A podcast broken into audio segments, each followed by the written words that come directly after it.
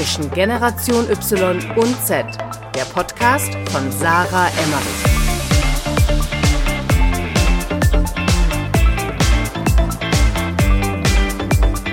Herzlich willkommen zu einer neuen Episode bei Zwischen Generation Y und Z. Ich bin wieder Sarah und ich habe vor mir sitzen den lieben Adil Spy.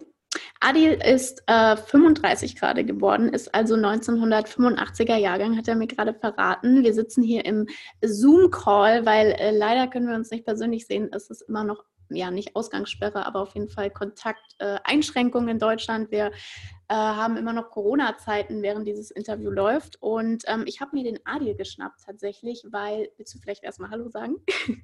ja, sagen? hallo an deine Zuhörer ja, ähm, Adil ist ein super spannender LinkedIn-Kontakt von mir ursprünglich gewesen. Ich weiß gar nicht, äh, wie wir uns vernetzt haben, aber ich habe Adils äh, Beiträge immer super spannend verfolgt und wir sind dann auch in Kontakt getreten. Äh, letztes Jahr, 2019, hat sich dann aber irgendwie nicht ergeben, weil ich es irgendwie nicht, also eigentlich habe ich es voll verpeilt.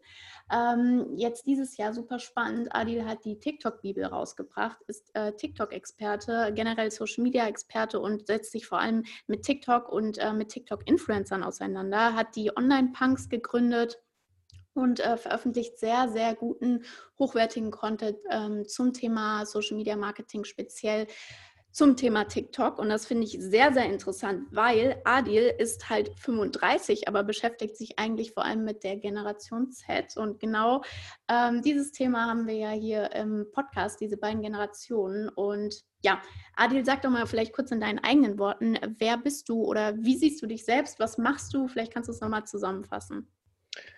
Ähm, ja, äh, ich habe ja gerade schon mein Instagram-Profil angesprochen, das sehr kreativ Spider-Man heißt nach meinem Nachnamen. Und da steht drin Entrepreneur with Megalomania, also Grö Größenwahn. Und ähm, ja, ich glaube, das stimmt ein bisschen, weil ich ähm, schon irgendwie immer gegründet habe, seitdem ich 16 bin damals äh, und auch nee, parallel dann zum Studium und habe da voll Spaß dran und ich glaube, ich werde das auch mein Leben lang machen. Ähm, und ja, ansonsten glaube ich, das ist, zeichnet mich auch noch aus. Im Positiven wie Negativen bin ich äh, Optimist durch und durch was äh, nicht immer einfach ist und auch wahrscheinlich zum Leiden meines Co-Founders, der mich immer bremsen muss. Ähm, da ergänzen wir uns ganz gut. Ähm, und ja, so seit, seit zwei Jahren schreibe ich mir eigentlich das Thema Instagram, Social Media und TikTok auf die Fahnen. Hatte vorher eigentlich gar nicht so viel mit dem Business zu tun, bin auch so reingerutscht, dazu komme ich später noch bestimmt. Und vor allem TikTok finde ich super spannend, schreibe deshalb viel darüber. Und das mündete dann in, ja, in der Bibel, die du ja schon angesprochen hast. Cool. Äh, über dem Ganzen steht ja das Branding Online-Punks. Was hat es denn damit auf sich oder was genau macht ihr mit den Online-Punks? Das ist eigentlich ganz witzig, weil Online-Punks und alles, was wir machen, inklusive meinem Content-Marketing, LinkedIn hast du angesprochen und auch die Bibel, sind eigentlich entstanden aus der Idee, dass wir eine Suchmaschine vermarkten wollen. Ist ein bisschen so wie Fire Festival. Die haben ja auch das Fire Festival gemacht, weil die, weil die die App vermarkten wollten. Ne? Ja. Ging, ging ein bisschen nach hinten los, glaube ich auch wenn das ein spannender Case für Influencer-Marketing ist. Das hat ja ganz gut funktioniert, aber Spaß beiseite. Also wir haben diese Suchmaschine und wir sind natürlich mit, da muss man realistisch sein, mit der Suchmaschine schon ein bisschen spät. Es ist eine Suchmaschine, in der aktuell ähm, 6 Millionen Instagram-Influencer gelistet sind weltweit. Und wir haben, und das ist ganz cool, wir haben einen kleinen Vorsprung, was TikTok angeht, weil das wird es jetzt auch bald geben. Wahrscheinlich schon mit dem Launch des Podcasts haben wir auch TikTok-Daten.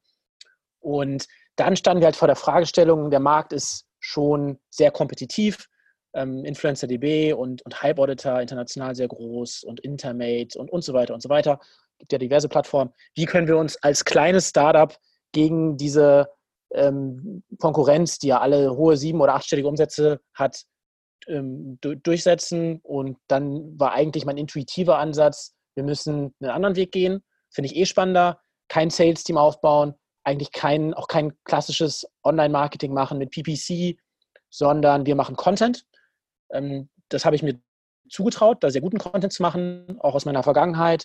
Und ähm, weil ich immer, ich habe selbst, also ich Lehramt studiert, meine Mutter ist Lehrerin, mein, mein Bruder ist Lehrer und ähm, ich hatte vorher auch schon diverse Tutorenjobs, würde ich sagen, in ganz anderen Bereichen. Und deshalb habe ich gesagt, okay, ähm, ich, hab, ich weiß viel über Instagram, ich weiß viel über Influencer Marketing, äh, TikTok kann ich mir auch aneignen und dann schreibe ich halt darüber und poste auf LinkedIn und das funktioniert ziemlich gut ehrlich gesagt viel besser, als ich mir das vorgestellt hätte. Und ähm, ja, bauen wir halt eine Brand auf, um dann unsere Suchmaschine zu vermarkten. Jetzt ist halt das, diese Brand irgendwie ein eigenes Vehikel geworden, äh, was ich auch nicht so erwartet hätte. Also eigentlich ist es so, dass mein Co-Founder und ich mittlerweile sehr klare und unterschiedliche Rollen haben. Er baut die Suchmaschine, natürlich feedback ich da alles und ähm, gebe da meinen Senf zu, aber er steckt da schon, würde ich sagen, 90 Prozent seiner Zeit rein und ich vielleicht fünf. Und auf der anderen Seite bin ich eben quasi das Gesicht nach außen und mache den ganzen Content und mache quasi den, den Content-Marketing- und Branding-Teil. Und äh, wir versuchen jetzt das irgendwie zusammenzubringen. Das ist dann so die Herausforderung. Ähm, ob wir damit Erfolg haben, wird die Zukunft zeigen, weil der Launch, der Relaunch unserer Suchmaschine steht ja noch an. Aber selbst wenn nicht, dann haben wir jetzt eine Brand aufgebaut, können auch äh, das irgendwie monetarisieren mit Coaching oder, oder, oder Workshops oder was auch immer. Also bin ich eigentlich recht, ich habe es ja schon gesagt, optimistisch. Ja, mega cool. Ähm, Online-Punks, du hast jetzt gerade gesagt, ähm, ihr habt eine eigene Suchmaschine. Äh, es gibt jetzt vielleicht Leute, die hören das, die sind jetzt nicht so ganz in der Influencer-Marketing-Blase wie wir drinne. Ähm, was bedeutet denn Suchmaschine? Also für wen ist die gedacht oder was kann ich damit machen? Also im Grunde kannst du via Infludata Influencer finden in jeder beliebigen Nische. Und das ist tatsächlich auch das, was unsere Suchmaschine, ich glaube, das kann ich, kann ich schon objektiv so sagen, auch auszeichnen besser macht als andere. Wir kennen die anderen Tools sehr, sehr gut, weil wir auch lange überlegt haben, mit denen zusammenzuarbeiten oder, oder Daten von denen zu kaufen oder ihnen Daten zu verkaufen. Also da hätte man sich auch durch, durchaus ergänzen können. Das heißt, ich kenne die Konkurrenz sehr, sehr gut. Und wo wir besser sind als viele, ist die Suche. Also du kannst, du kannst zum Beispiel bei uns sagen, gib mir Mütter, die ein Tattoo haben, also Sachen kombinieren. Gib mir Hundebesitzer, die I don't know, in Karlsruhe wohnen und äh, 3.000 bis 9.000 Follower haben. Also es geht sehr, sehr äh, krass in die Nische rein und ähm, das hilft natürlich vielen, vielen Brands. Ich meine, du kennst ja die andere Seite noch besser als ich, glaube ich, und weißt, welche Herausforderungen sich da in der Praxis stellen. Und ähm, wenn man da Influencer suchen muss äh, via Instagram, ist das nicht immer einfach. Und ähm, da geht sehr viel Zeit drauf. Und da haben wir uns gedacht, das muss doch besser gehen, indem wir diese öffentlich verfügbaren Daten sammeln und auswerten und auf diese Weise Agenturen, Marken oder Marketern helfen, eben bei der Suche, beim Sourcing heißt es ja, ähm, Zeit zu sparen. Mit dem nächsten Schritt haben wir uns gedacht, was, was fehlt da noch? Man braucht eine Qualitätsanalyse, woher kommen die Follower, wie authentisch ist das Profil, ist ja auch ein großes äh, Problem, in, gerade bei Instagram noch, bei TikTok noch weniger, ähm, dass viele da nachhelfen mit Fake-Followern, Fake-Engagement, äh, Pots, also gegenseitigen, gegenseitigen Kommentieren und so weiter. Und auch das kann man herausfinden mit technischen Mitteln und zu guter Letzt Campaign Tracking. Also ist ja auch mühselig, dann äh, zu, nachzuverfolgen, welche Influencer einen wann erwähnt haben. Auch das nehmen wir den unseren Kunden ab. Und zu guter Letzt haben wir eben jetzt auch noch als erster Zugang zu TikTokern. Also insofern glaube ich schon, sie sind ganz gut aufgestellt, was das Produkt angeht. Aber wie gesagt, ob es funktionieren wird oder nicht, das äh, werden die nächsten Monate, die Jahre zeigen. Cool. Ähm, wir haben jetzt das Thema TikTok-Bibel schon ein paar Mal erwähnt. Was hat es damit auf sich? Also für jeden, der das jetzt hört und äh, ich glaube, viele haben vielleicht gar keinen TikTok bisher runtergeladen. Manche haben sich damit auseinandergesetzt. Äh, manche, die es hören, sind vielleicht auch schon äh, begeisterte TikTok-Konsumenten oder Creator. Was ist die TikTok-Bibel? Was habt ihr euch dabei gedacht und was äh, lernt man da? Im Grunde war die Idee, ähm, ein Werk zu schaffen, ich glaube, das ist sogar das erste im deutschsprachigen Raum, das so die Komplettanleitung für TikTok mit auf den Weg gibt. Also wie erstelle ich viralen Content? Wie baue ich eine Brand auf, definiere meine Nische und dann sogar noch einen Schritt weiter, wie spiele ich das aus, um meine Reichweite dann auch zu monetarisieren. Und ja, die, die Erfahrung der, der, der letzten ähm, ja, zwei Jahre, sagte ich ja, in denen ich mich mit Social Media näher auseinandersetze und Influencer Marketing und auch vielen Influencern in meinem Netzwerk, die ist da eben eingeflossen. Und ich war eben ein bisschen erstaunt, ehrlich gesagt, dass es da noch nicht so viel gibt. Also TikTok eigentlich gar nichts, aber auch Content für Influencer. Also wie kann, wie können mhm. eigentlich Creator dann diese Reichweite monetarisieren? Also angefangen mit, dass die wenigsten Creator ein Media Kit haben. Wenn sie ein Media Kit haben, dann ist es nicht immer gut.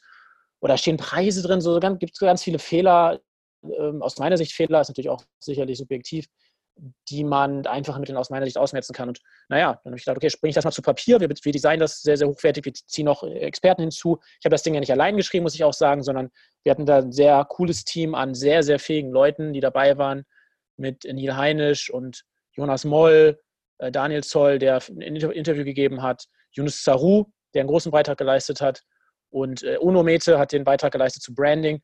Und insofern, ähm, glaube ich, ergänzten sich da unsere Kompetenzen ganz gut. Das Wichtigste war mir eigentlich nur ein Werk zu schaffen, das halt wirklich cool ist. Ich habe da einen sehr hohen Selbstanspruch an uns. Und wie wir das dann vermarkten, war eigentlich gar nicht so, ja, stand eigentlich gar nicht so im, im Vordergrund. Letzten Endes haben wir es jetzt sogar umsonst rausgegeben. Deshalb, ich glaube, der einfachste Weg zu, zu sich der äh, Qualität zu überzeugen oder zu verstehen, was da drin steht, ist das Ding einfach runterladen, weil es kostet nichts. Ich brauche es nicht groß bewerben und dann ähm, kann sich jeder selbst einen Eindruck machen.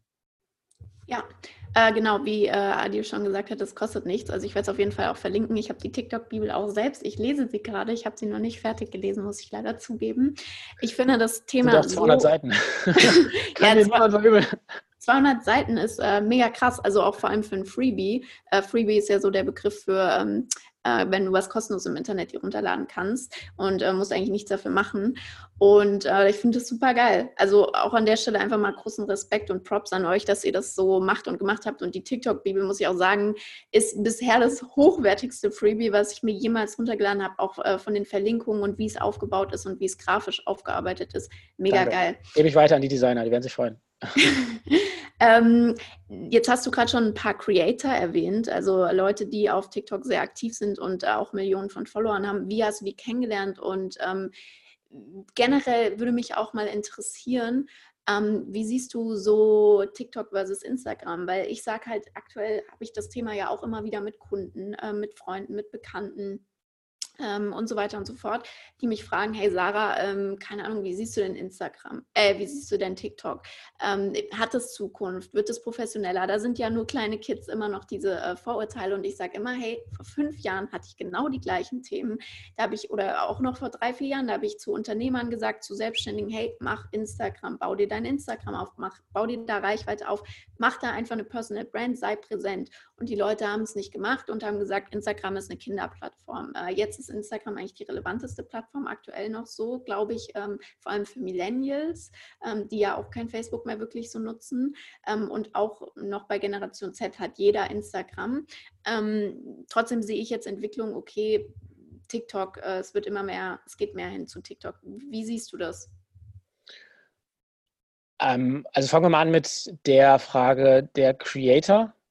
Ähm, ich habe den den Yunus durch die Fitma Reike kennengelernt, die auch witzigerweise bei euch in Frankfurt wohnt. Mhm. Vielen Dank an dieser Stelle und Gruß an Fitma Reike, dass du zusammengebracht hast. Und da hatte der Yunus, ähm, der war präsent auf Instagram und hat überlegt, ob er TikTok macht oder nicht und ein bisschen rumgespielt, aber ist nicht wirklich so, ja, nicht allzu ernst genommen. Und wenn man Yunus kennt, dann merkt man relativ schnell, er ist unfassbar kreativ. Und ich glaube, ich habe sofort gemerkt, TikTok liegt ihm, viel, liegt ihm mehr, hat mehr Potenzial für ihn als, als Instagram.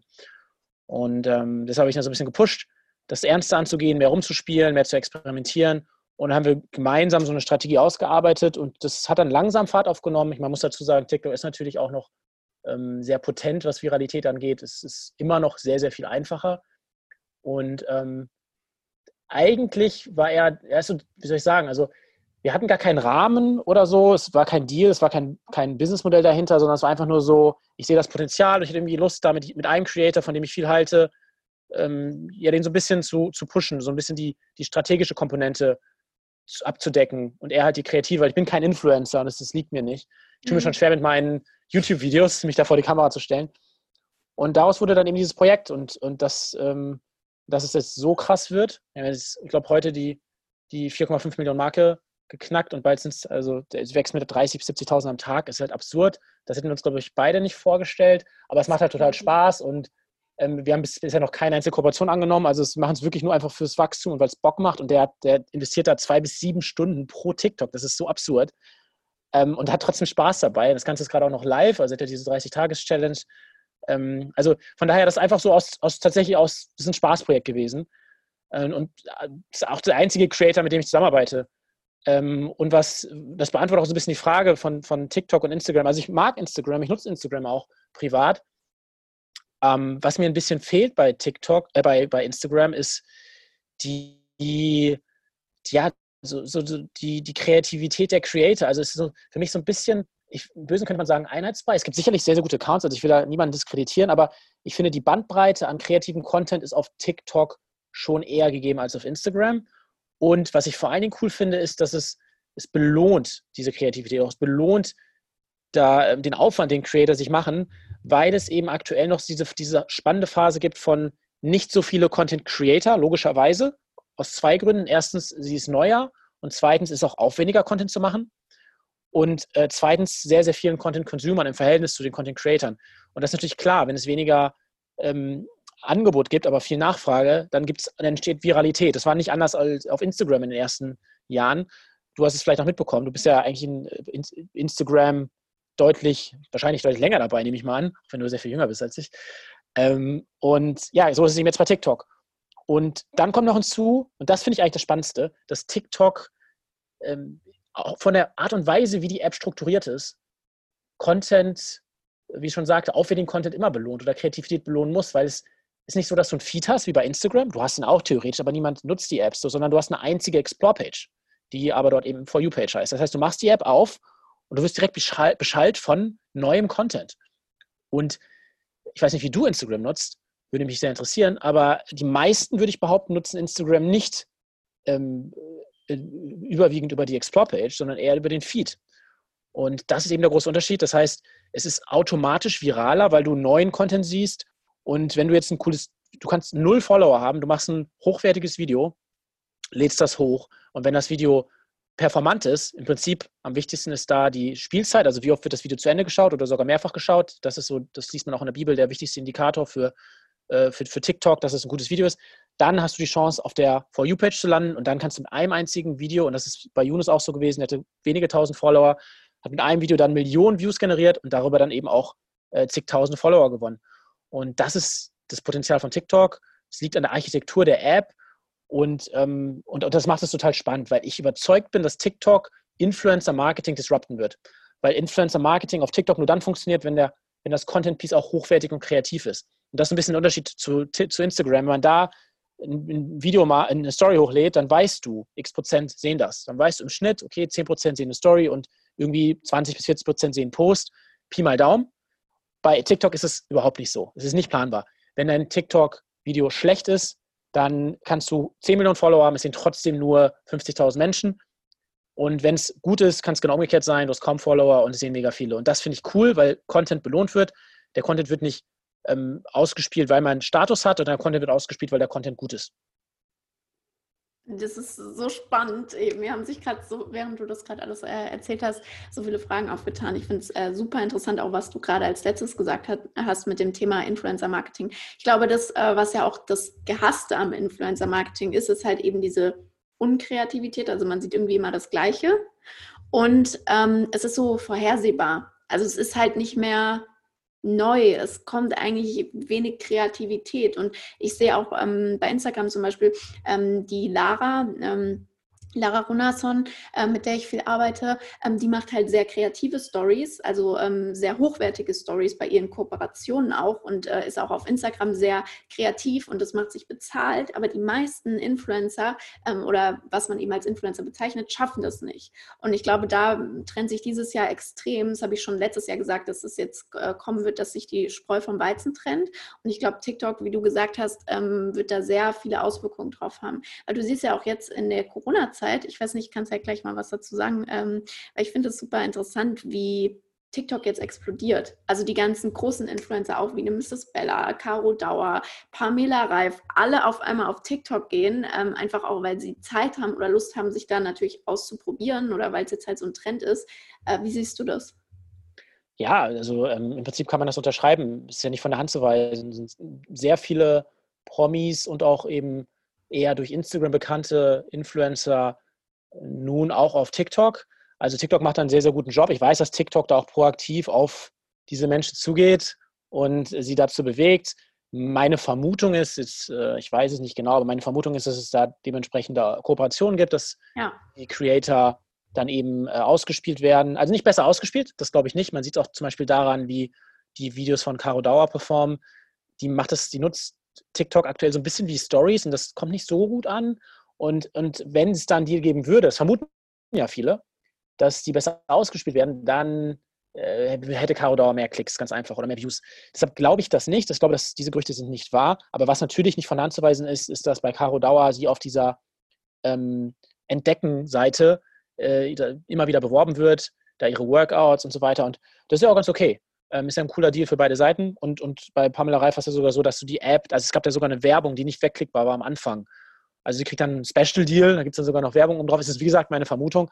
Aber das sind für beide Seiten sehr sinnvolle Kooperationen. Pamela Reif kann da eine neue Zielgruppe ansprechen in ihrem Content und ähm, ja, ihr Portfolio erweitern, ihre Brand schärfen. Genauso Caro Dauer, ganz viele Fußballer, die jetzt angefangen haben. Also es geht in die Mitte der Gesellschaft und in der Hinsicht äh, scheint TikTok einen sehr, sehr guten Job gemacht zu haben und ist wahrscheinlich tatsächlich auch, wie du schon gesagt hast, einer der Gewinner dieser äh, Krise, weil die Menschen logischerweise mehr daheim sind und ähm, ja auch viel mehr Zeit verbringen auf Social Media, ist auch in Zahlen zu sehen. Und auf der anderen Seite, ähm, ja, die, äh, die, die, die Brands auch notgedrungen mit Influencern mehr zusammenarbeiten müssen. Auch das ist eine Tendenz, die, glaube ich, nur noch stärker wird, weil sie nicht mehr selbst Shootings machen können und äh, auch Events, in Events nicht investiert werden kann. Also auch das wird, glaube ich, nicht unbedingt dieses Jahr. Dieses Jahr ist ein bisschen Schockstarre und Weltwirtschaftskrise und so weiter. Aber ich glaube, 2021 wird das Jahr schlechthin für Influencer-Marketing, weil das Ganze dezentralisiert werden muss. Mhm. Äh, eher in die Hände der Creator und Influencer, die eben daheim Content machen äh, können. Das fängt ja jetzt schon an mit einfacheren Mitteln. Und ähm, deshalb finde ich diese Dynamik, auch wenn der Anlass mit Corona natürlich eher traurig ist, aber die Dynamik, die da gerade entsteht, die ist schon spannend. Und das mit anzusehen von außen und auch mitzumischen, ist schon sehr reizvoll. Ja, Super interessant. Ähm, klar, wenn man jetzt mit TikTok anfangen will, lädt man sich auf jeden Fall deine TikTok-Bibel runter. Aber was hast du denn jetzt so als vielleicht einen Satztipp? Also muss auch nicht nur ein Satz sein, aber vielleicht so als, ähm, als einen Tipp, wenn man jetzt äh, sagt, okay, ich lade mir jetzt endlich nach diesem äh, Interview, lade ich mir jetzt endlich mal TikTok runter und beschäftige dich damit. Ähm, was sollte man als erstes ausprobieren oder machen? Einfach machen oder sagst du, keine Ahnung, ja, also ich glaube, einfach machen ist tatsächlich ein sehr guter Ansatz. Es ist gar nicht so einfach, ne? Also es ist ja so, ja, äh, der, man selbst zu, ja, also wie, wie beim ersten Date, man, man selbst zu sein ist das Schwierigste. Ist ja wirklich so. Und genauso ist es auch, man selbst zu sein, ohne im Hinterkopf die Frage zu haben, äh, was denken jetzt die anderen, wie könnte es ankommen, ist, ist, das ist die Königsdisziplin. Und äh, da, also ja, da mal hinzukommen, ist eine Leistung ähm, wie gesagt, ich bin selbst kein Influencer. Ich sage auch nicht, dass ich da, äh, dass ich da gut drin bin. Da sind andere besser, wie zum Beispiel Yunus. Ähm, die sind da viel freier, frischer vor der Kamera. Aber tatsächlich ja, rumspielen, experimentieren, keine Angst haben vor der Reaktion, ähm, versuchen diese, diese, diese Scham, die irgendwie äh, in uns allen steckt, abzubauen und ja auch keine Angst zu haben zu polarisieren. Also was ich immer Tipp, als Tipp mit, mit auf den Weg gebe, gerade für TikTok, ist, hol dir lieber 10 Years ab und 10 ähm, Boos, ja, als äh, 20, naja, ganz okay. Weil das wird nicht funktionieren. Das funktioniert ja auf TikTok. Also wenn du irgendwas machst, das so ganz nett ist, dann steht das halt nicht aus der Masse hervor. Es muss schon besonders sein, es darf auch ein bisschen edgy sein. Ähm, und ja, weil Yunus zum Beispiel, ganz witzig, vielleicht als Anekdote, war der Durchbruch eigentlich ein Video, bei dem äh, man intuitiv nicht erwarten würde, dass das jetzt so gut ankommt. Es war nämlich so, er hat ein Video gemacht mit so einem mit so einem Wassertropfen auf einer Kamera und dann gibt es so einen Lupeneffekt. Und dann hat jemand kommentiert, ähm, dass das fake ist. Und dann haben wir das gesehen und haben gesagt, ja, okay, dann mach doch mal ein Video und zeig das. Einfach als Experiment, wie du das Video gemacht hast und beweist, dass es kein Fake ist. Und vielleicht kommt es ja auch ganz gut an. Und, und dann ist dieses Video halt durch die Decke gegangen und hat, ich weiß gar nicht wie viele, 30, 40 Millionen Views bekommen. Ich habe das mal gesehen. Ja, und, und äh, ja, dann haben wir gedacht, okay, holy shit, also offensichtlich ist das noch viel spannender für die Leute. Wie ich ja schon sagte, ist die Spieldauer das Entscheidende. Und naja, aus irgendeinem Grund schauen die Leute sich bei einem Behind-the-Scenes das Video bis zum Ende an und, oder mehrfach an oder schicken es weiter, teilen es, kommentieren es, vielleicht weil sie den Aufwand auch zu schätzen wissen. I don't know. Einen Grund wird es geben. So ganz verstanden habe ich es nicht. Aber das Video war eben sehr viel performanter und ging viral. Und dann haben wir uns gesagt, okay, ab jetzt zu jedem Video und Behind the Scenes. Und das haben wir komplett durchgezogen. Einmal haben wir es nicht gemacht. Dann haben wir gesagt, wir probieren mal aus zu sagen, das Original ist auf Instagram. Auch ganz witzig.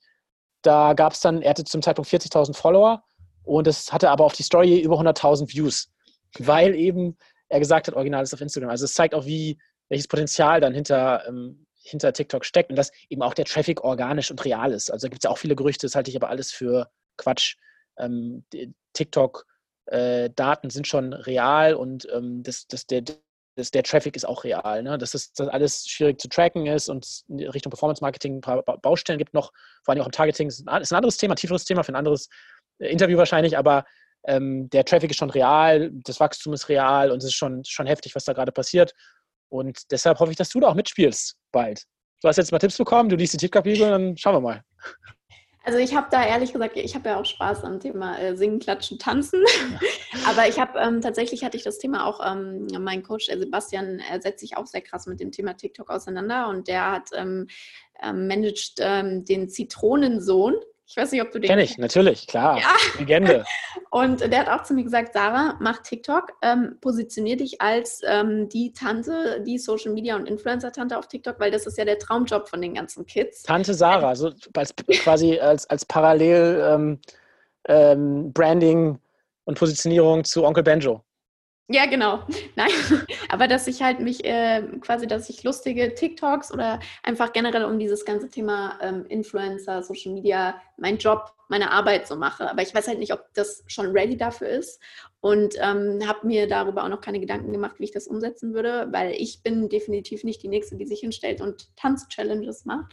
Aber ich habe auch schon jetzt ein paar Influencer. Ich habe ja ähm, ich mache ja Influencer-Marketing sehr unabhängig. Also ich habe keine Influencer unter Vertrag oder sowas, aber ich habe natürlich ein paar, mit denen ich immer wieder arbeite, mit denen ich sehr gut bin ähm, oder mit denen ich auch befreundet bin, ähm, die ich auch teilweise dann mal manage und wo ich auch sage, mach TikTok. So, fang mit TikTok an, so. Und ähm, ich bin gespannt. Also ich glaube, das wird jetzt äh, im April, Mai ein großes Thema. Ich, äh, ohne Spaß, ich bin auch so ein, so ein, so ein One-Trick-Pony dass seit, seit, weiß ich nicht, neun Monaten allen Creatoren im Umfeld sagt, mach TikTok, mach TikTok, mach mhm. TikTok und so. Und ein paar hören drauf und die sind alle durch, also wirklich, die haben alle, die regelmäßig gepostet haben, haben mindestens 50.000 Follower. Wirklich mindestens. Ja. Und naja, die meisten haben halt irgendwann aufgegeben oder gar nicht angefangen, aber die, die es durchgezogen haben, so, das ist, ja, es ist, es ist krass. Es ist wirklich, wirklich äh, sehr, sehr potent. Und ich glaube, um deine Frage zu beantworten oder deine Zweifel so ein bisschen aus dem Weg zu räumen, ich glaube, dass es sehr gut funktionieren kann. Also auch mit dir, auch mit deinem Thema ähm, wenn du dir überlegst, was Herr Anwalt macht mit juristischen Themen. Ja. Das ist ja absurd. Und der, der, geht ja nicht nur auf TikTok durch die Decke. Also großer Fan an der Stelle ne, von Herrn Anwalt. Du machst super. Genialer Typ. Ich meine, kommt aus dem Ruhrgebiet. Ich muss ihn eh feiern als Dortmunder. Aber ähm, Spaß beiseite. Der, der, das ist wirklich beeindruckend, wie er juristische Themen so äh, unterhaltsam und prägnant für, die, für, die, für eine jüngere Generation aufbereitet. Gleichzeitig finde ich es aber auch spannend. Es ist nicht so, dass ich jetzt denke, das ist zu stumpf oder so, gar nicht, sondern wirklich cool, fresh und ähm, ja, und auf die Weise nicht nur auf TikTok äh, jetzt die Millionenmarke geknackt hat vor ein paar Tagen, sondern das äh, spiegelt sich jetzt auf seine Wachstumszahlen auf Instagram. Und das ist eben auch das Spannende. Der, dieser Cross-Promotion-Faktor, ja. auch äh, Onkel Benjo, Zitronensohn, Younes, die wachsen alle mindestens mit 300, 400 Followern am Tag. Äh, Herr Anwalt sogar mit, mit mittlerweile vierstellig. Der macht im Schnitt so zwischen 1000 bis 3.000, 4.000 Follower auf Instagram, obwohl der jetzt nicht unbedingt krassen separaten Content für Instagram macht, sondern es gibt, aus meiner Sicht ist eher der, ist das Branding, ist es das wahrscheinlich viele ihn auf Instagram suchen oder viele jetzt mit TikTok anfangen, sehen ihn auf der Explore-Page, denken sich dann, okay, macht er auch Instagram, suchen ihn dort oder suchen innerhalb der App, klicken sie aufs Instagram-Profil und das zeigt dann auch wieder die Power von, von TikTok, auch für andere Plattformen. Und das finde ich halt so witzig, wenn Leute sagen, ja, TikTok ist noch zu jung oder äh, da ist es nicht meine Zielgruppe oder äh, das, passt nicht zu unserer Brand, weil nicht nur Creator weigern sich ja oder haben da Ressentiments, sondern es geht ja auch für viele Brands.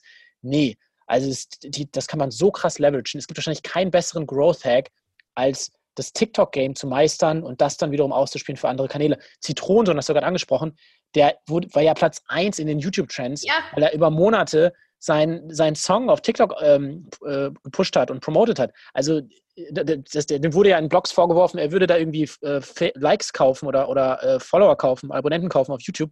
Nee, das ist einfach TikTok. Da ist jemand aus dem Nichts auf Platz 1 auf YouTube durch TikTok.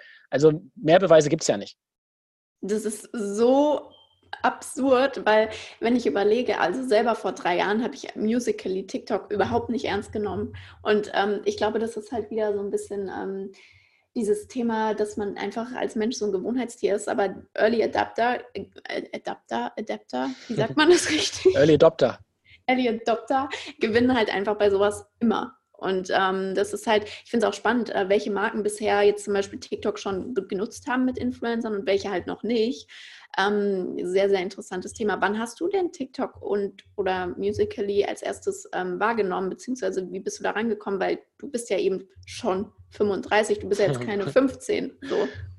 Sagst du zum dritten Mal in diesem Interview, danke. Danke, Sarah. Ist okay. Ich glaube, die Zuhörer haben es verstanden.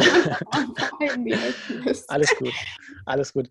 Ähm, ich weiß es gar nicht mehr, ehrlich gesagt. Ich weiß es wirklich nicht mehr, wann ich das mal ausprobiert habe. Irgendwer hat es empfohlen. Ich habe es runtergeladen und dann. Kennst du noch die AOL-Werbung? Ich glaube, du kennst sie nicht. Das, da bist du zu jung für. Äh, mit Boris Becker. Äh, bin ich ja jetzt schon drin oder was? Kennst du das noch? Doch, doch, das kenne ich. Weil das so so habe ich mich so hab ich mich ein bisschen gefühlt, weil du, du lädst die App herunter, du brauchst keinen Account und du siehst direkt das erste Video. Voll witzig. Also fand ich schon, okay, krass, äh, sehr engaging. Und das ist eben auch so das, das Motto von, von, oder wie soll ich sagen, so ein bisschen, glaube ich, steht TikTok unter diesem Stern, direkt zu engagen. Aber long story short, ich fand es spannend, ich fand es cool, ich habe es relativ schnell verstanden, weil ich ja Instagram auch sehr, sehr, soll ich sagen, also die Architektur von Instagram sehr, sehr gut kenne und auch sehr gut weiß, wegen unserer Suchmaschine, wie funktioniert der Instagram-Algorithmus und was wird weshalb auf der Explore-Page ausgespielt. Da habe ich schon ganz gute, ganz gutes Gefühl für oder Indikatoren für. Und dann habe ich, hab ich eben versucht, so ein bisschen zu reverse engineeren, wie funktioniert eigentlich TikTok. Habe relativ schnell gemerkt, okay, ist an, komplett anders, ganz anders. Habe es auch bis heute nicht ganz verstanden, sage ich dir auch. Also das mit den, wieder Beispiel äh, Younes, ich weiß es nicht genau, warum die Behind the Scenes da irgendwie, die, also die Psychologie der Menschen muss ja irgendwie damit einspielen. Das finde ich halt so spannend, weil eben der Einfluss der Reaktion auf ein einzelnes Video so einen, so einen viel größeren Impact hat. Und es ist eine einzige Explore-Page. Und das finde ich so, fand ich so spannend. Das hat mich irgendwie sofort äh, gecatcht. Und das ist gar nicht so lange her. Also ich weiß gar nicht genau, wann das war, aber es war irgendwann Ende letzten Jahres, dass ich mich da so, ja, mit, ich glaube, mit, kann sogar sein, dass es mit Younes war, ähm, dass wir gemeinsam überlegt haben, naja, welche anderen oder wo passt denn dein Content besser hin? Und er ist, genau, er war noch auf Snapchat aktiv. Und ähm, da hat man auch in den Zahlen entdeckt, Snapchat äh, stagniert in, in Deutschland oder wächst zumindest nicht, zumindest nicht mehr so stark. Die Zahlen von TikTok war, waren ziemlich beeindruckend. Und ich glaube, das war damals so der Grund zu sagen, irgendwie scheint da was Krasses aufzukommen und ähm, könnte was Cooles in Gang, in, in Gang kommen. Ich glaube, in dem Kontext habe ich mir angeschaut, ja. Mega cool.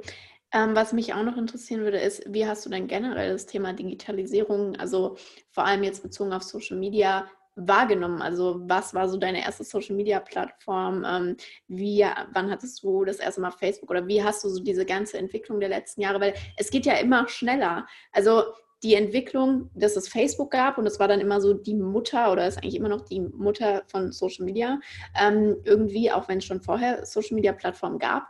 Ähm, dann Instagram wurde rele super relevant irgendwie innerhalb von ein paar Jahren und äh, jetzt sieht man halt, okay, es kommen schon wieder neue Plattformen und was ja auch immer spannender wird, ist das Thema Messenger wieder, dass die Leute eher in Gruppen oder in Messenger gehen.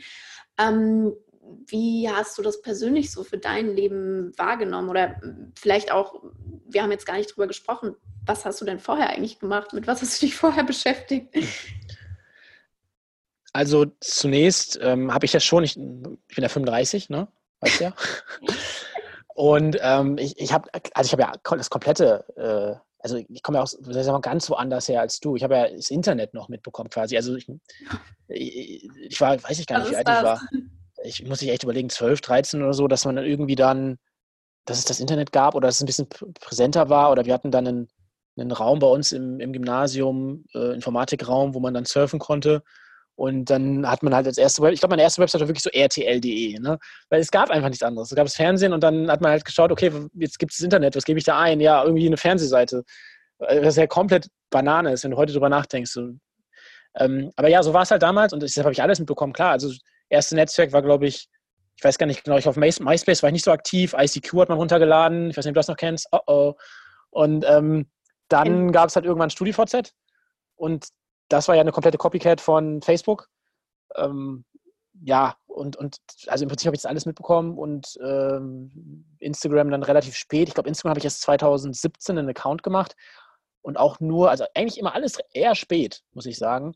Und auch nicht so intensiv äh, oder exzessiv genutzt. So ein bisschen zum Connecten, aber mehr auch nicht. Selbstdarstellung war nie so mein großes Ding. Das ist bis heute nicht. Ähm, ja, aber ich mochte halt den kommunikativen Aspekt von Social Media und dass man, dass man Menschen zusammenbringen kann, auch wie man jetzt merkt. Also man möge sich mal vorstellen, Corona ohne Social Media oder Internet, gute Nacht, ja. Ähm, das wäre, glaube ich, noch viel schlimmer dann. Insofern, das fand ich schon immer spannend und ähm, da sehe ich auch das Asset von, von Social Media. Und hast, war noch irgendwas in deiner langen Frage, was ich vergessen habe? Fragen sind immer zu lang, ich weiß. Alles gut, nee, ist das spannend, ist ja eine Herausforderung. Du hast noch gesagt, was ich hier vorgemacht habe. Also ich habe davor äh, jahrelang gepokert, von 2009 bis 2015, witzigerweise auch wie der äh, CEO von InfluencerDB, war damals auch schon, wir waren auch damals befreundet und, und äh, wir haben beide für dieselbe Pokerschule auch Content gemacht. Das meinte ich auch mit didaktischem Background und eben professionell gepokert. Und ähm, das war so mein Background damals. Und genau, Social Media, Instagram-Account war dann damals, war eine Charity-Rallye, ähm, Algo-Orient-Rallye, vielleicht sagt das dem einen oder anderen was, heißt heute Europa-Orient-Rallye. Wir sind mit, man muss mit drei alten Autos von äh, Oberstaufen nach Jordanien fahren. Und die Autos werden dann dort gespendet. Und dafür brauchten wir einen Sponsor. Und dann habe ich mir gedacht, okay, äh, go big. Ähm, natürlich die großen Brands angeschrieben, Mercedes, äh, BMW und so weiter natürlich immer mit einer anderen Message. Ne? Wir sind die größten Mercedes-Fans, die größten BMW-Fans. Und es hat so gut funktioniert, dass am Ende wir einen Deal hatten von beiden. Also Mercedes und BMW wollten uns arbeiten. Und dann haben wir halt den genommen, der besser war, wenn BMW das hört.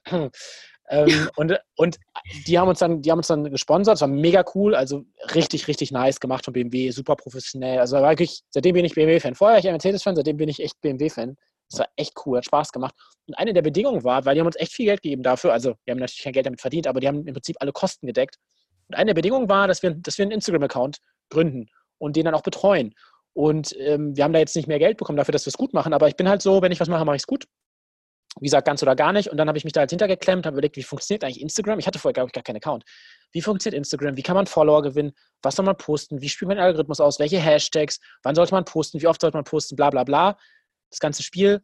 Und das habe ich halt versucht, dann richtig gut zu machen. Und es hat extrem gut geklappt, also im Kleinen. Aber wir haben immerhin 20.000 Follower aufgebaut, äh, was schon cool ist. Und ähm, das mit einem, mit, einem, mit einem Account, der jetzt nicht professionell ist, kein kommerzielles Interesse dahinter, ähm, für diese Rallye. Und das hat mir so viel Spaß gemacht, dass daraus dann eigentlich das Business wurde. Also das war eigentlich der Kickoff für unsere Influencer-Suchmaschine, weil, es witzig eigentlich, ne, wie Businesses entstehen. Weil ähm, ich dann gemerkt habe, okay, Instagram ist cool, irgendwie haben diese Follower auch einen Wert. Dann habe ich mir immer die Frage gestellt, bis heute, was ist ein Follower eigentlich wert? Und äh, wenn, wenn, wenn er Follower einen Wert hat, kann man nicht anderen Brands dabei helfen, Follower zu gewinnen, durch Interaktion, durch äh, Content Marketing oder eben durch Influencer Marketing. Und das hat dann, war dann quasi ja der Kickoff dafür, eine Influencer-Suchmaschine zu bauen und diese Datenbank aufzubauen. Mega geil. Äh, was ja. hat dich denn ähm, auf diesem ganzen Weg, auf dieser ganzen Reise bis zu deinem 35-jährigen Ich ähm, am meisten äh, geprägt? Ähm, puh, am meisten geprägt. Huh. Also ich, ich, muss schon sagen, ähm, also klar, am meisten mich schon, mein Studium hat mich nicht begeistert, bin ich ganz ehrlich. Das habe ich, es war cool, es hat Spaß gemacht, Sprachen zu lernen. Spanisch, Französisch studiert. Ähm, das, da bin ich auch dankbar für, weil ich die Sprachen für immer haben werde. Auch wenn mein Französisch langsam einrostet, weil ich es nicht mehr nutze. Äh, aber das hat mega, mega Spaß gemacht. Studium war auch cool. Coole Leute, junge Leute, hoher Frauenanteil. Ähm, okay. Also insofern hilft, ist nice zum Socializen. Ähm, Französisch 90 Prozent, Spanisch 80 Prozent. Also Spaß beiseite. Also ich, ich, bin da dankbar für, aber es hat mich nie geflasht. Und dann war auch relativ klar, ähm, als es dann Richtung Bachelorarbeit ging, ähm, ja, irgendwie weiß ich nicht, was ich da machen will. Und ähm, Lehrer, I don't know. Meine Mutter war damals nicht mehr so happy und hat dann auch einen Burnout gehabt, ein paar Jahre später. Und ähm, mein, mein Bruder, ja, der war Lehrer und jetzt, also es ist halt so, dein, dein Pfad ist vorherbestimmt irgendwie gefühlt. Und das, das fühlte sich für mich nicht richtig an. Ich habe es ja gesagt, ich war immer irgendwie immer Gründer, schon mit dem 16. Lebensjahr damals noch, über den Namen meiner Mutter. Danke nochmal. ähm, weil man durfte keinen Ebay-Account haben mit 16. Ähm, und, und deshalb habe ich gedacht, okay, irgendwie muss ich was, was anderes machen. Und, und dann hat sich irgendwie dieses, dieses, diese Pokerei ergeben. Ähm, es war so ein Angebot von dieser Pokerschule. Die haben gesagt, hier 50 Dollar kriegst du geschenkt. Und dann hatte dementsprechend kein Risiko. Ich hätte es niemals geglaubt, dass es funktionieren kann. Aber das Geld wurde einem geschenkt. Da habe ich gedacht, okay, probier es mal aus. Und das hat dann so gut funktioniert, dass ich dann ja ein paar Monate später davon leben konnte. Und noch ein paar Monate später, oder naja, Jahre später, ehrlich gesagt, ähm, das war zum Ende meiner, meiner, meines Bachelorstudiums, ähm, so viel Geld damit verdienen konnte, dass ich gesagt habe, okay, ich probiere das mal aus, ein halbes Jahr davon zu leben. Und das hat dann so gut funktioniert, dass ich dann gesagt habe, okay, ich probiere es jetzt als Pokerprofi. Und es hat mich schon am meisten geprägt, was das Denken angeht, weil Poker ist äh, spieltheoretisch und psychologisch sehr herausfordernd. Und ähm, all das hat mir auf jeden Fall geholfen, auch fürs Business. Sehr, sehr viel gutes Netzwerk gemacht, was Investoren angeht. Also auch unser Investor ist noch aus der damaligen Zeit. Und ähm, ja, äh, ich bin da super dankbar für diese Pokerzeit. Abseits des monetären Aspekts habe ich einfach extrem viel mitgenommen. Und ich, das hat mich schon am meisten geprägt. Und das wird auch für immer ein großer Bestandteil meines Lebens bleiben. Und was ich dann in zehn Jahren sage über die Zeit jetzt, wird die Zukunft zeigen. Sprechen wir in zehn Jahren nochmal. Spannend. Gute nächste Frage, äh, gute Überleitung zur nächsten Frage. Und zwar, Ähm, wärst du lieber 20 Jahre vorher geboren oder 20 Jahre später? Also quasi erst 2005 naja. Oder schon 65. Das, äh, danke nochmal fürs Nachrechnen. äh, boah, das ist echt, das ist tricky. Das ist echt tricky. 1965. Meine Mutter ist 53 geboren. Boah. Also ja, jede Zeit hat seine, äh, hat, hat, hat seine Vor- und Nachteile. Ich weiß gar nicht, ob man da so. Ich finde schon, ich bin schon echt großer Fan, Fan des Internets. Also ich weiß ich nicht. Also, bin da schon dankbar für die Möglichkeiten, die man hat und ich finde das alles mega, mega spannend. Und wie gesagt, ich habe auch die Zeit davor noch mitbekommen, aber ich war ja auch nicht weniger glücklich davor. Also ich glaube zum Beispiel ein paar Sachen, die jetzt untergehen, die würde man einfach mehr ausspielen. Ich lese zum Beispiel super wenig. Also ich weiß gar nicht, das ist eigentlich peinlich, ne? dafür, dass, dass ich da so viel, soll ich sagen, ich habe ja schon irgendwie so, ich lege Wert auf äh, auf, auf äh, intellektuelle, äh, ja, auf, auf, auf, heraus, auf die Herausforderung. Es macht mir alles total Spaß. Ich spiele gerne Spiele. Ich lese auch gerne online. Ich schaue auch gerne Tutorials, Webinare und so weiter, aber wirklich mal ein Buch lesen, das kommt einfach nie vor. Und ich glaube, ich würde sowas einfach viel, viel mehr machen. Und wahrscheinlich auch mehr Fernsehen schauen. Ich, hab, ich schaue gar, gar keinen Fernsehen. Ich habe gar keinen Fernseher. Das würde es wahrscheinlich dann sein. Und vielleicht ja, vielleicht auch andere Sachen. I don't know. Vielleicht würde ich mehr reisen oder meditieren oder so. Ich glaube, ich würde einfach andere Sachen machen. Ich glaube nicht, dass ich weniger glücklich oder unglücklich wäre. Aber wovon ich auf jeden Fall überzeugt wäre, ist, dass es weniger Dynamik gäbe im Business. Das ist, das ist ganz klar, weil wie du schon gesagt hast, die Halbwertszeiten werden kürzer von allem. Und ich glaube, das ist gut, wenn man flexibel ist und wahrscheinlich herausfordernd und anstrengend, wenn man nicht so flexibel ist. Und ich bin, glaube ich, eher Ersteres und deshalb glaube ich, was das Business angeht, ist es für mich sehr, sehr gut, dass wir in sehr dynamischen und schnelllebigen Zeiten leben. Mega coole Antwort.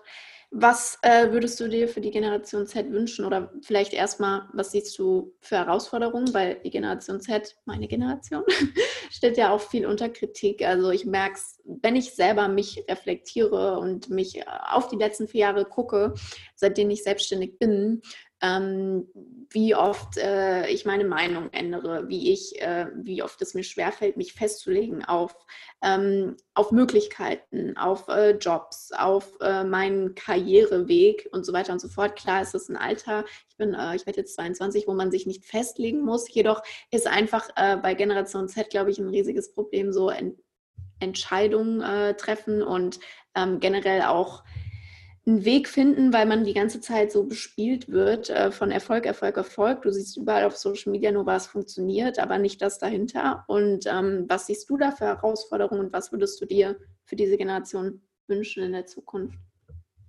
Also zunächst einmal äh, hat es ein bisschen mit, bei mir Klick gemacht, dass du gesagt hast, ähm, irgendwie Entscheidungen ähm, oder nee, Meinung ändern, hast du gesagt also an der Stelle, glaube würde ich erstmal ein bisschen einhaken und sagen, so, ich, ich, glaube, Meinung zu ändern ist schon eher ein Asset oder eine Stärke, das sehen ja viele als Schwäche, aber ähm, es macht ja keinen Sinn, auf einer Meinung zu beharren, wenn sich was ändert. Und es ändert sich eben viel, das haben wir schon gesagt gerade. Ne? Also die Dynamik der letzten Jahre ist schon total spannend.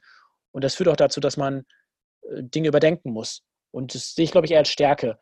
Und ähm, was aber sicherlich ermüdend ist, und da, äh, da kann ich mich schon mit identifizieren, und das glaube ich für, die, für deine Generation auch deutlich schwieriger als für meine. So witzig, dass, dass deine und meine Generation, äh, dass es da schon so, so einen krassen Unterschied gibt. Aber ja, so ist es.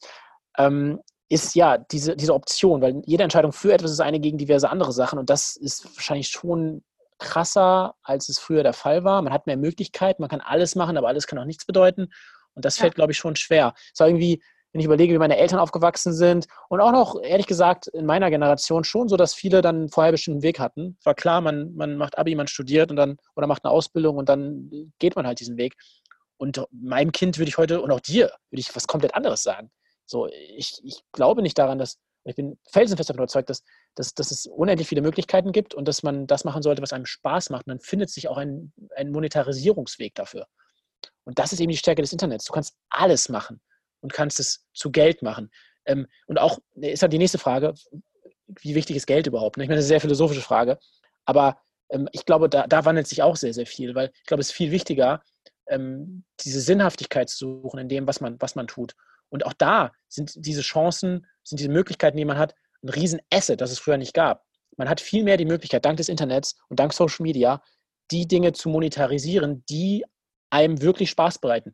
Ich nehme jetzt mal Younes als Beispiel wieder der, der ist unfassbar kreativ, ist aber nicht der krasseste Akademiker. meine, er studiert, macht ein duales Studium und so weiter und nimmt das auch nach wie vor ernst. Aber wirkliche Freude macht ihm das nicht.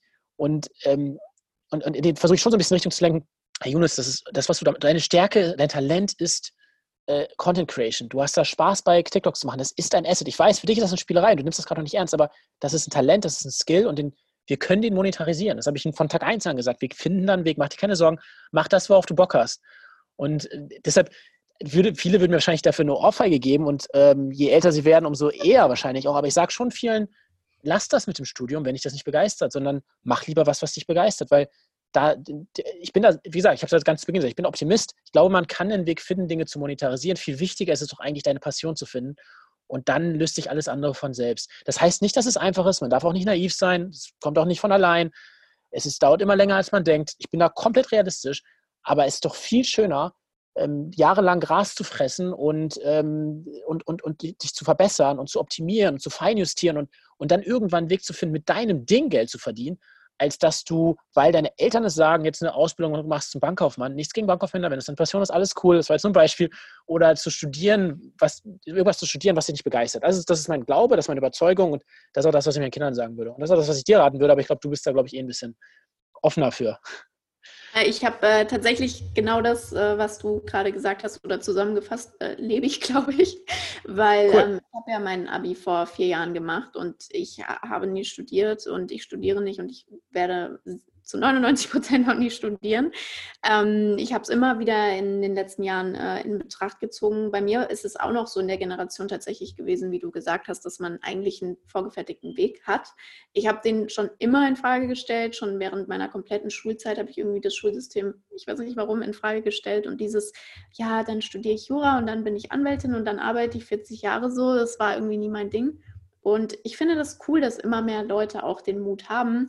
Nur ich sehe halt auch das Problem, dass viele den Erfolg sehen oder diese Leichtigkeit, gerade mit Social Media Jobs. Ja, die denken halt wirklich, ich äh, sitze zu Hause in meinem Bett und poste ein paar Bildchen oder ähm, ich manage Social Media Accounts für Unternehmen und das macht ja so viel Spaß. Nein, das ist fucking viel Arbeit ähm, dahinter. Und ähm, ja, aber ich äh, habe das tatsächlich, also ich habe mich ja auch gegen Studium und alles entschieden und ich habe immer wieder überlegt, ob ich es zur Sicherheit mache. Ähm, hatte aber gerade auch wieder vor zwei Tagen ein Gespräch mit jemandem und da hat er auch zu mir gesagt, Sarah, selbst wenn du irgendwann mal bei Google oder so arbeiten willst, es gibt da Möglichkeiten, da reinzukommen, äh, auch wenn du nicht studiert hast. So. Und ähm, das ist halt, ich glaube, das wichtigste Asset, was man haben kann. Kannst du ja mal gleich mal sagen, was du denkst, was das ist. Aber meiner Meinung nach ist es halt einfach Netzwerk, so Connection. Also Absolut. Connection, dass ähm, ich an dich denke, wenn es ums Thema TikTok geht und weiß, wenn ich einen Kunden vor mir sitzen habe, der um, unbedingt auf TikTok draufgehen will, was mache ich dann? Dann rufe ich dich an. Und warum ist das so? Weil du dir eine Personal Brand aufgebaut hast, wir uns connected haben. Und ähm, da ist jetzt einfach eine Verbindung da so. Und ich glaube, das ist so der wichtigste Asset. Und wenn man davon viele hat, dann ähm, muss man sich auch keine Sorgen machen, wenn man auch. 100 Prozent. 100 Prozent. Es sind zwei coole Gedanken in dem, äh, was du gerade gesagt hast. Der erste ist ähm, auch die, die Möglichkeit der, der, der Vermarktung oder der Monetarisierung durch einen Job. Denn immer mehr Unternehmen, ich bin ja selbst Unternehmer, ähm, legen da eben nicht mehr so einen großen Wert drauf. Und auch tatsächlich auch immer mehr große Unternehmen, wie du schon gesagt hast, auch Google und, und Co. stellen durchaus Leute ein, die eher einen, ich würde sagen, kreativeren Le Lebenslauf haben oder vielleicht mal die ein oder andere, einen ein oder anderen Umweg gegangen sind. Und ganz ehrlich, wenn hier jemand ist und der ist pfiffig und smart und hat eine Passion für irgendetwas, dann, dann ist sowas von egal, was der studiert hat. Das spielt überhaupt keine Rolle. Und dann kann er auch äh, verdienen, was solange er hier Impact hat und wir Geld verdienen, das wir aktuell noch nicht tun, aber dann wird er ja kein Problem, dem sehr, sehr viel Geld zu zahlen, weil ja, das muss man halt wertschätzen. Ne? Und und das ist das Asset und nicht, was auf dem Lebenslauf steht. Da bin ich felsenfest von überzeugt und ich glaube, dass auch dieser Gedanke zunehmend Mainstream wird. Ich hoffe, dass er mehr Mainstream wird. Aber in meiner Bubble wird das und ich hoffe, die Bubble wird immer größer. Und das zweite Spannende ist, an dem, was du gesagt hast, ähm, dieses, es ist nicht so einfach. Ja, ist es nicht. Das ist absolut. Ich will es auch gar nicht auf die leichte Schulter nehmen, würde ich auch niemandem raten. Aber das Coole ist ja, wenn du eine Passion hast und wenn du eine Leidenschaft hast für irgendwas, dann fühlt es sich nicht wie Arbeit an. Dann wirst du, wenn es Probleme gibt, und es wird immer Probleme geben, wirst du diese Hürden mit mehr Bravour meistern, weil du an die Sache glaubst, weil du dich nicht zur Arbeit zwingen musst, sondern weil du für das Ding lebst. Und, ähm, ich glaube, das hilft dir in schweren Zeiten, das eröffnet die Tür und Tor. äh, ich glaube auch sehr an Reziprozität, also dass wenn du einfach gibst, weil du Bock hast auf irgendetwas, dass dann was zurückkommt.